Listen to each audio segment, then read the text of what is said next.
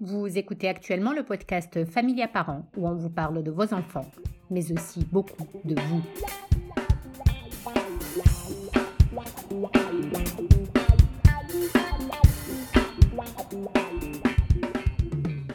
Bonjour, je suis votre coach familial, Kausal Sinewi, et ceci est le quatrième épisode de mon podcast Familia Parents. Aujourd'hui, on va parler de comportement. Quand les parents viennent me voir, souvent ils me demandent comment faire faire à leurs enfants les choses qu'ils voudraient qu'ils fassent. Comment les pousser, les forcer à les faire, comment les contrôler, comment les corriger. Comment faire pour qu'ils changent de comportement. Je pense qu'il serait utile ici de rappeler ce qu'est le comportement. Jean Piaget, l'éminent psychologue, avait défini vers la fin du XXe siècle le comportement comme étant l'ensemble des actions que les organismes exercent sur le milieu extérieur pour en modifier des états ou pour changer leur propre situation par rapport à lui. Vous me suivez? Un peu difficile comme définition, non? Je vous l'accorde. Je trouve aussi, alors en simplifiant, ça donne ceci. Le comportement, ce sont les actions qu'on fait pour modifier ou changer une situation. C'est beaucoup plus simple, n'est-ce pas? Donc un bébé qui pleure, par exemple, par ce comportement, il essaie de modifier sa situation actuelle de mal-être, dû par exemple à la faim. Il faudrait donc le nourrir, à l'inconfort d'être mouillé ou sale, et on se rend compte qu'il faut le changer. On manque d'attention, alors il faut le prendre dans, dans nos bras. L'enfant de 3, de 5, de 10 ans ou même de 15 ans n'est pas si différent de ce bébé. On pense qu'il est mieux outillé pour exprimer les choses à travers le langage, le corps, mais on sait aujourd'hui qu'il n'a pas non plus toutes les aptitudes nécessaires pour identifier ses besoins et ses ressentis de façon correcte, les exprimer et agir en conséquence. Les spécialistes de l'éducation et du développement de l'enfant parlent souvent du modèle de l'iceberg. Initialement introduit par Freud, puis repris et adapté ça et là par les psychologues, l'iceberg a une partie émergente, mais la partie la plus volumineuse réside sous les eaux. Le modèle de l'iceberg stipule que nous ne voyons que la partie émergente de ce qui se passe chez l'enfant et l'adolescent, en l'occurrence son comportement, sa façon d'agir et de réagir, mais que la part la plus importante, celle qui est sous les eaux, est celle qui provoque le comportement. Et c'est là où il faut aller creuser et regarder si on veut comprendre le comportement de l'enfant. L'objectif de cet épisode est de vous aider à voir derrière le comportement de votre enfant. Dans l'épisode précédent, j'avais parlé de conséquences logiques et naturelles qui font que les enfants apprennent de leurs erreurs. Dans cet épisode, je vous invite à vous mouiller en regardant au-delà de ce que vous avez l'habitude de voir, en allant voir un peu sous les eaux. Sous les eaux, on peut voir énormément de choses, mais commençons en premier par ce que nous disent aujourd'hui les neurosciences. Les avancées en neurosciences nous disent que le cerveau de l'enfant est beaucoup plus malléable, fragile, et immature que tout ce qu'on pensait jusque-là. Malléable dans le sens où l'environnement de l'enfant agit directement et en profondeur sur son cerveau, pour le développement des neurones et des circuits neuronaux par exemple, mais pas que. Il est fragile physiquement d'abord, d'où l'attention qu'on porte instinctivement à la tête du bébé, de l'enfant en général, pour le protéger physiquement, mais aussi dans le sens où les humiliations verbales ou physiques ont des effets très nocifs, toxique même sur le développement du cerveau.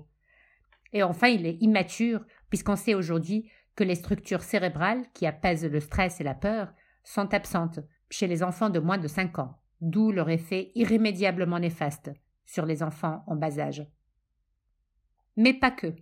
On sait aussi aujourd'hui que la maturation cérébrale arrive tardivement, vers la mi-vingtaine, que le cortex préfrontal, qui est responsable entre autres du raisonnement, de la résolution de problèmes, de la planification, de l'empathie, et le cortex orbitofrontal, qui est responsable de la régulation des comportements émotionnels et des comportements sociaux, sont les derniers à maturer. En partant de là, déjà, nous pouvons comprendre beaucoup de choses quant aux réactions de nos enfants et de nos ados. Pour ma part, ça a changé ma façon d'appréhender l'éducation de mes deux enfants et mon métier de coach. Si on regarde bien sous les eaux, on peut aussi voir qu'il y a peut-être des besoins physiologiques non satisfaits derrière le comportement en question. Par exemple, l'enfant a simplement faim, ou il est fatigué parce qu'il a dormi mal, qu'il a sauté sa sieste, que sa routine a été chamboulée. S'il est un peu plus âgé, peut-être a-t-il mal à la tête parce qu'il a passé des heures à jouer aux jeux vidéo, peut-être a-t-il dormi tard Si c'est un ado, peut-être a-t-il besoin d'air et d'exercice, parce que ça fait des jours qu'il ne quitte pas sa chambre. On peut voir aussi sous les os une autre dimension, la dimension émotionnelle.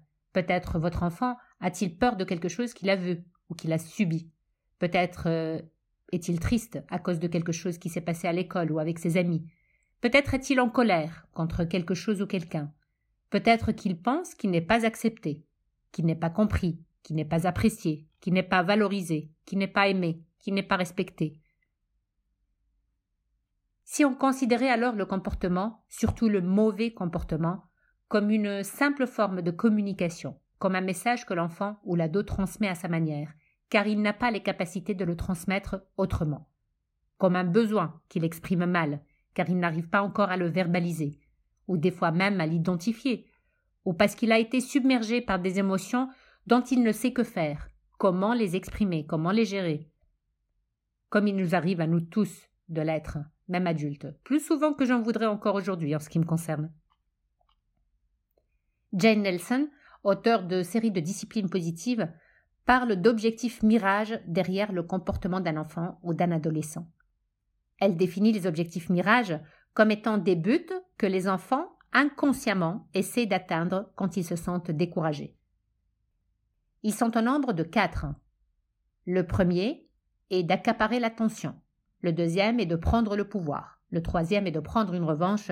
Et le dernier de confirmer sa propre incapacité présumée. Jane Nelson les appelle des objectifs mirages car pour elle, même si nous pensons que c'est là leur but et qu'ils se comportent comme si, ce n'est pas le réel objectif de l'enfant. Leur comportement est simplement un moyen pour essayer de satisfaire un ou des besoins non satisfaits, physiques, émotionnels ou autres. Si le comportement de votre enfant vous agace, vous irrite et qu'il semble vouloir accaparer constamment votre attention, c'est peut-être qu'il a besoin de plus de moments dédiés, de se sentir un peu plus impliqué. Si votre enfant vous défie, vous provoque, c'est peut-être qu'il a besoin d'avoir plus de choix, plus de possibilités, plus de contrôle et de pouvoir sur son quotidien, plus d'autonomie. S'il est blessant, violent par la parole ou par le geste, peut-être souffre-t-il, peut-être se sent-il dévalorisé, mal ou pas aimé, pas apprécié. S'il refuse de faire les choses, qu'il baisse les bras trop vite, c'est peut-être qu'il ne croit pas en ses capacités, qu'il ne se croit pas capable de réussir. Nos enfants se font une opinion d'eux-mêmes à travers ce que nous leur renvoyons, à travers leur perception de ce que nous pensons d'eux. Cette perception peut être bien différente de ce que vous ressentez. Beaucoup de parents pensent que leurs enfants savent qu'ils les aiment. Mais si on demande aux enfants si c'est une évidence pour eux, la plupart vous diront qu'ils n'y avaient pas pensé, ou que c'est vrai la plupart du temps. Donc les fois où le comportement n'est pas bon, disant, ils pensent que l'amour s'en trouve diminué peut-être. Étant mère moi-même, je sais que dans la plupart des cas, dans les familles fonctionnelles, disons, notre amour de parents est inconditionnel. Qu'est-ce qui change alors? Ce qui change, c'est la perception de l'enfant, ce que nous renvoyons à l'enfant. Nous transmettons à longueur de journée des messages conscients et inconscients, entre autres à nos enfants qui peuvent mal les déchiffrer, ne pas les comprendre. Nous devons donc veiller à transmettre notre message d'amour plus clairement et sûrement. Nous devons, comme parents, apprendre à écouter et à regarder sous la surface de l'eau. On ne change pas un enfant, pas plus qu'on ne peut changer qui que ce soit. On peut seulement se changer soi-même, et ce faisant, on change les situations, et on change les réactions, et on change le comportement de l'enfant. Plus facile à dire qu'à faire Peut-être, mais pas impossible. Et le résultat en vaut la chandelle. Parole de coach. Alors maintenant, c'est le moment de votre exercice parentalité où le but est de mettre en pratique ce dont nous avons parlé. Alors, comme d'habitude, commencez par prendre le temps de vous mettre à l'aise, de vous mettre en situation et répondez aux questions suivantes. Cette fois, c'est un peu long, hein, il y en aura sept. Alors, première question. Pensez à un comportement récent de votre enfant ou de votre adolescent qui vous déplaît fortement. Peut-être une euh, nouvelle attitude qu'il adopte ou une mauvaise réaction qui se reproduit.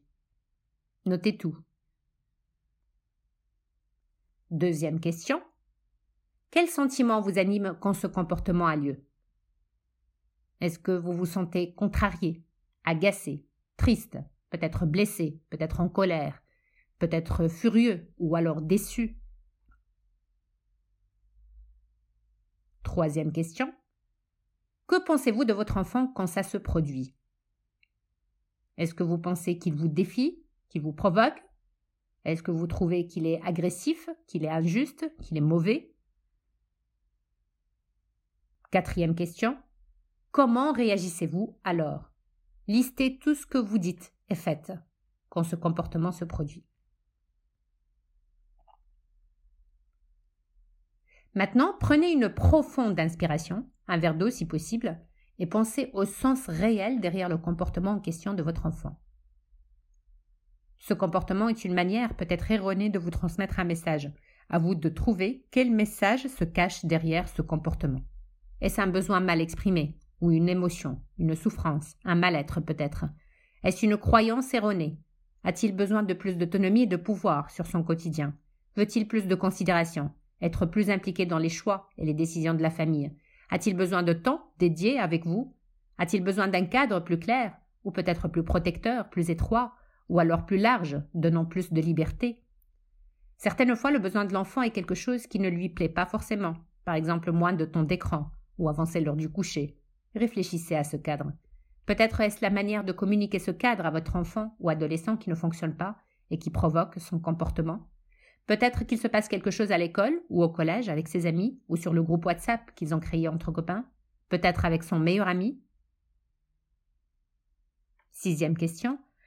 Une fois que vous avez identifié ce qui se cache derrière le comportement de votre enfant, pensez à votre réaction. Comment la trouvez-vous? Est-ce qu'elle est justifiée? Est-ce qu'elle résout le problème et répond aux besoins de l'enfant? Je ne dis pas ici qu'il faut absolument que votre réaction plaise à votre enfant. Si par exemple vous mettez un cadre concernant l'usage du téléphone, cela va forcément lui déplaire. Mais peut-être y a-t-il un effort à faire sur la façon de communiquer le cadre en question? Septième et dernière question. Donc si vous avez répondu oui à la question précédente et que vous pensez avoir résolu le problème, je vous félicite. Votre exercice est terminé. Autrement, répondez à la question suivante. Que pourrez-vous mettre en place pour répondre aux réels besoins de votre enfant? Établissez une manière de réagir à ce même comportement la prochaine fois qu'il aura lieu, en montrant de la compréhension, de la compassion, peut-être en validant le sentiment de l'enfant, peut-être en proposant d'en parler plus tard quand les choses se seront calmées, ou alors mieux, d'anticiper ce type de comportement, en concordance avec ce que vous venez de comprendre, en écoutant beaucoup ce que votre enfant essaie de vous dire. Nous arrivons ainsi à la fin de l'épisode. Merci de nous avoir écoutés. Ce podcast est publié sur Google Podcasts, Apple Podcasts, Spotify et bien d'autres encore. Vous trouverez tous les liens sur notre page Facebook Familia Coaching Plus et sur notre site web familiacoachingplus.com, rubrique podcast. Sur notre site, vous pourrez aussi télécharger les exercices qui sont proposés dans chaque épisode. Si vous avez besoin d'aide pour ces exercices, j'ai créé pour vous un groupe Familia Parents sur Facebook N'hésitez pas à le rejoindre, je me ferai un plaisir de vous répondre et de vous aider. N'hésitez pas à y poser vos questions, à y suggérer des sujets ou simplement à y partager votre expérience. Si vous pensez avoir besoin d'une aide plus personnalisée, n'hésitez pas à me contacter en privé ou à réserver une session privée à travers notre page Facebook ou sur notre site web. Si vous aimez ce podcast, partagez-le avec vos amis, c'est la meilleure façon de nous soutenir. C'était votre coach familial, Kausar Bibish Sinewi. N'oubliez pas de me rejoindre jeudi prochain pour un nouvel épisode du podcast Familia Parents. D'ici là, portez-vous bien.